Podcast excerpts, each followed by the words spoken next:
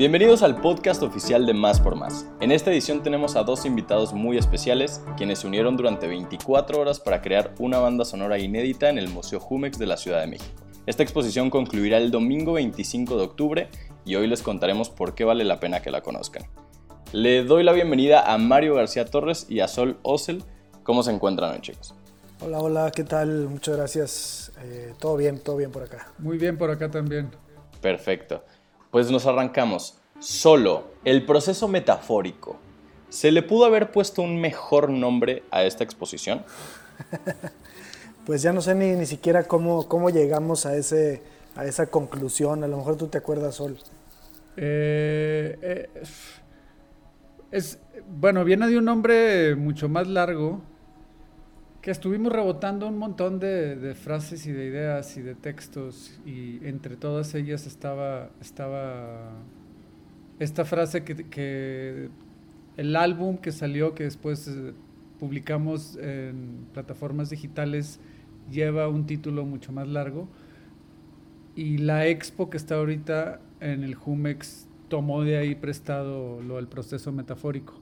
Eh, bueno, para quien no lo sepa, Mario García estuvo desde junio de este año 2020 trabajando en distintas obras dentro de la galería del primer piso del Museo Jumex, completamente solo debido obviamente a la situación actual de la pandemia. ¿no?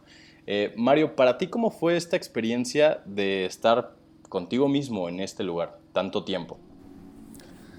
Bueno, pues fue una, fue una, una experiencia muy única, digamos, ¿no? Como eh, para empezar, por un lado, creo que en términos generales, inclusive si no, si no hubiera yo ido a trabajar, creo que fue interesante nada más eh, pensar que uno nunca siquiera se da el, tiempo de estar solo eh, con ese tipo de, de, de, duración, ¿no? Por ejemplo, o sea, yo cuando empecé el proyecto, que empezamos a a construir cómo iba a funcionar la idea. Eh, pues la idea era que yo estuviera ahí pues unas pocas horas y mantener eso orgánico eh, dependiendo de cómo se sintiera cada día, ¿no? Y creo que la mayoría de días que fui hice jornadas de más de ocho horas, eh, independientemente de que estuviera, no, no, es que estuviera yo trabajando constantemente, pero digamos que sobrepasé las, las horas, los horarios de, de cuando estaba abierto el museo, ¿no? Y eso me sorprendió y fue creo que eso, ¿no? Como para empezar, o sea, fue increíble experiencia de trabajar en un museo, eh, eh, pero sobre todo creo que fue un lujo increíble estar totalmente solo y tratar de, de extender y de forzar un poco las cosas a pensar de una manera distinta. Claro. Bueno, también me imagino que allí en ese tiempo, pues literalmente estaba solo, ¿no? El hecho de armar las cosas, eh, de reorganizar un poco tus obras y demás, ¿Te costó algún algo de trabajo en algún momento? Bueno, estando ahí, sabiendo que las, que las cámaras me estaban viendo eh, todo el tiempo que yo estaba ahí, pues fue como, hubo muchos, muchos momentos de negociación de distintos tipos, ¿no? Por un lado, como esa, esa negociación de, de qué tanto me tengo que dejar ver, qué, qué, es lo que se espera de mí, ¿no? Como que por, por un lado había unos, unas cosas como que tienen que ver con con, con, con, una experiencia totalmente nueva, digamos, y con una expectativa también. Y por otro lado, eh, luego había momentos en que, o en los momentos en que lograba, digamos, olvidarme de lo que sucedía allá afuera y de quién podía verme o quién no. Eh, entonces fue que, que empecé a, a, bueno, a repensar mi, mi, obra, a pensar qué es lo que iba a hacer. Empecé, eh, le pedí a un número de amigos que me dieran eh, eh, textos específicos para leer y que me, me influenciaran de esa manera. Eh, hicimos muchas pláticas con diferentes curadores y artistas, colegas, también a través de ese tiempo. Entonces todas esas cosas influyeron, digamos, en la manera en que empecé a pensar las cosas desde, desde ese lugar. ¿no? Por otro lado, eh, hay que decirlo que también había una cosa físicamente complicada, ¿no? O sea, como, este, mueve, mueve el, el, el, el, bastidor tú solo y ahora acerca la escalera y ahora bájate por la pintura, ¿sabes? Como que cosas que, muchas, muchas actividades que, que hice ahí que normalmente hay alguien más ¿no? a la mano, eh, en esta vez era como una cosa solitaria, lo cual también era muy interesante, ¿no? Como de llevarte a inclusive como en términos corporales, ¿no? empezar a entender las cosas de una manera distinta. Antes de que el Museo Jumex abriera sus puertas, la galería tuvo que adaptarse a esta nueva normalidad, ¿no? por así llamarla, para que tu arte pudiera llegar hasta todos los que físicamente no podían estar ahí. Incluso por 24 horas tu trabajo fue seguido en vivo por miles de personas. Eh, ¿Qué opinan los dos acerca de, pues, de este acercamiento tecnológico que hemos experimentado en este año? ¿Beneficia o perjudica el arte? Híjole, pues eh, yo, yo más que nunca después de la pandemia y después de todas estas experiencias, esta, esta idea de,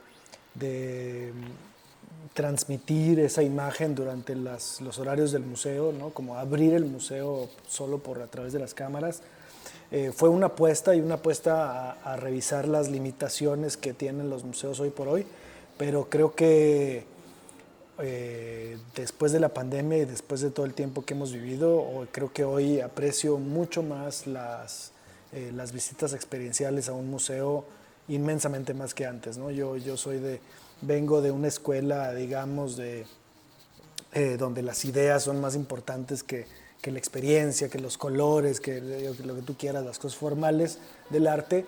Y hoy por hoy tengo que aceptar que por más que me cuenten sobre una obra, no, no es suficiente. ¿no? Creo que la, la, paz y la, el espacio como, como, delimitado y fuera de la sociedad que, que, que, representa un museo, creo que, creo que es irrepetible y creo que es una gran pérdida no poder, no poder usarlos. A ti, Sol, ¿qué, ¿qué, opinas sobre esto? Pues, yo siento que todo esto que a lo que te refieres, pues siento que es una herramienta más, ¿no? Entonces, que, que beneficie o perjudique pues supongo que es depende del caso y depende de, del artista y depende de lo, de lo, que el artista está intentando hacer y, y verlo como una herramienta más, todas estas cosas como las cámaras y el streaming y, y las pues los veo como herramientas de esta nueva era, ¿no? Entonces, en, en, en, nuestro caso yo creo que nos han ayudado bastante y es bastante benéfico y es, es bastante este, palpable lo, la ayuda que, que, está otorgando, ¿no? El, como dices tú, el, poder hacer esto en, en, estos tiempos pandémicos y, poder haber hecho esto que hizo Mario en, el Jumex se me hace, se me hace increíble, se me hace un, un acto muy, muy oportuno, pues. Además de las 24 horas de grabación que tuviste ahí, Mario, en solo tuviste un solo día junto a Sol Ossel en el que compartieron y crearon una banda sonora improvisada. De sonido ambiental, música, palabras. Hoy en día y hasta el 25 de octubre, el Museo Jumex sigue reproduciendo constantemente su creación. ¿Podrían contar un poco qué es lo que querían expresar con esta música, esta melodía? Híjole, eh, si quieres me aviento primero Sol, pero eh, bueno, todo fue una, experiencia y también casi eh, sin, sin, mucha preparación, digamos, ¿no? La música fue algo que se construyó a partir de, de la experiencia de estar ahí juntos, de hablar, creo que eh, fue Sol también, no solo, aunque había hablado con colegas eh, públicamente, creo que también fue la primera vez que yo como que mmm, confesé todas mis, eh, mis eh, todas las cosas que había pensado a través de todo ese tiempo, ¿no? Como la, fue la primera persona que, con quien pude tener una, una plática más, más compleja, compleja frente a la obra que había yo hecho, ¿no? Y creo que todas esas cosas son las cosas que informaron eh, eh, la música, ¿no? Pero es difícil porque la música, a final de cuentas, pues es una, es una cosa ambiental, es una cosa de sonidos abstractos que creo que es más fácil leerlo en forma de actitud, en forma de, eh, de, de, abstracción, no sé cómo decirlo, ¿no? pero creo que es más, no, no, es una, no, es una, no es una composición musical que se puede eh, argumentar muy fácilmente en blanco y negro, ¿no? más bien es una cosa como experiencial y de tratar de entender qué es lo que estaba sucediendo ahí. Yo, yo, yo siento que ahorita Mario dijo algo que creo muy, muy importante, que es e, esto de, de vivir o experien, exper, pues es que en inglés dice experience, nunca he sabido exactamente cómo se dice eso en español, pero, pero de vivir en, las obras y de vivir, o sea, que no te lo cuenten o que no te lo platiquen o que no lo veas en, de otra manera, sino sí ir al museo y estar ahí presente. Sí, hay algo muy fuerte en ello que, que si uno está dispuesto, abierto y en contacto con cierta sensibilidad, pues te, empapas de algo, ¿no? Entonces siento que lo, que pasó en esta visita que, que, tuve el privilegio de hacerle a Mario ahí en, en, el opening de su expo, de, de, sus de estos, fue eso, fue entrar a, un espacio y sentirlo y vivirlo y estar parado enfrente de, de las pinturas y más allá de eso, tener el privilegio de hacerlo con el artista presente y que el artista presente te, te platique qué, estuvo pensando, qué estuvo sintiendo y, yo siento que la, presencia del artista a un lado de la obra, en la galería, donde se, hizo la obra, pues es, pues una experiencia muy rica, ¿no? Entonces es, lo más cercano que alguien puede estar a realmente empaparse o, infusionarse de la obra. Y, y pues me siento muy privilegiado que, que, me tocó estar ahí y ser esa persona que, que, vivió eso. Y lo que resultó con la música, digo, por otro lado, parte de, lo, de, lo, de lo, que vimos fue como, como gran parte de, lo que considero importante de, la profesión del, artista o, que exista el arte es, como catalizador de conversaciones, ¿no? Y fue justo lo que nos pasó a nosotros. La exposición y las pinturas y el estar ahí este, fue un catalizador para, para una conversación muy larga. Estuvimos horas hablando, platicando y, no nos cansábamos de, de, de, seguir conversando y buscando ideas y luego esto y luego aquello. Y siento que todo esto, como dice Mario, pues creó cierto, cierto humor, cierto sentimiento ahí o, cierto mood, como, como de pronto dice, ¿no? Y hay veces que, que, que, dicen que, la música pone el humor, ¿no? Pone el ambiente, y creo que en este caso fue al revés, más bien el, el ambiente que estábamos sintiendo ahí en la, en la galería fue lo que lo que infusionó a la música. Y la música realmente fue, fue una improvisación que hicimos, que yo creo que en un momento dijimos, bueno, ya mucha palabra, mucha plática, mandemos la conversación al mundo, a un mundo más abstracto, al, musical, donde ya es, más intuitivo y es más, no tienes como el, lenguaje, las definiciones y las palabras, simplemente dejémonos ir por, por lo que estamos sintiendo. hicimos una improvisación que realmente fue una improvisación de dos horas. O sea, la, música fueron dos horas nada más que estuvimos ahí, ahora sí como se dice, llameando. Y ese jam lo grabamos y, luego pues poner dos horas enteras en un álbum era complicado, entonces eh, escogimos unos momentos y esos son los momentos que estamos presentando. Y meramente fue eso, el, el, el, ambiente que, que en el que estábamos inmiscuidos ahí en la galería, entre nosotros, en la obra, fue lo que siento yo que, que, ocasionó esta música que estamos escuchando. Y creo que muy acertado de, de Keith Hammonds, el, el, curador, fue decir, bueno, ahora vamos a, ya que el, que el museo se está abriendo de nuevo y que ahora ya pueden entrar visitas, pongamos esa música en la galería donde fue grabada, donde fue ocasionada y provocada por esto y, y, y el haber hecho esta muestra ahora de, que alguien puede ir y escuchar la música siento que es un, gesto muy, de nuevo, oportuno para quien solo pudo ver las acciones vía cámaras o quien no vio nada puede ir y sintonizarse un poco con ese, con ese sentimiento que, vivimos los dos juntos ahí. ¿Ustedes qué creen que nos puede enseñar el arte sobre la situación eh, que atraviesa el mundo actualmente? Híjole, eso está difícil.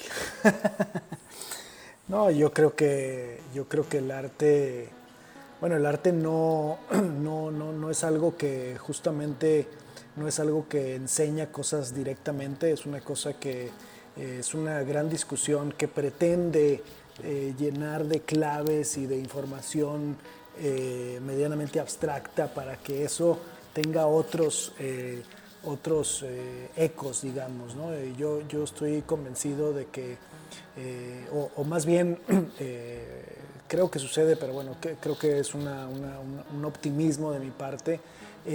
yo no pretendo ni siquiera que nada de lo que yo hago eh, enseña absolutamente nada, sino que sea una cosa que permita a los demás eh, descomponer mis pensamientos, darles vuelta, eh, malentenderlos y llevarlos a otro lado. Y eso creo que esa, esa, ese, ese trayecto, esa distribución, esa, esa transgiversación de los mensajes es donde nosotros como humanidad ganamos. ¿no? Creo que esa es una de las, que me parece que es una de las funciones más, más interesantes de, del arte, de ahí a que eh, esto de alguna manera nos va a mostrar, creo que nos va a mostrar mucho el día que podamos ver, o bueno, creo que ahora empezamos a ver porque empezamos a, ir a los museos de nuevo, pero eh, creo que estoy seguro de que los artistas hoy, eh, como cada uno de nosotros, pasamos por un momento de introspección personal independientemente de, nuestra, de nuestro trabajo y creo que nos hemos cuestionado durante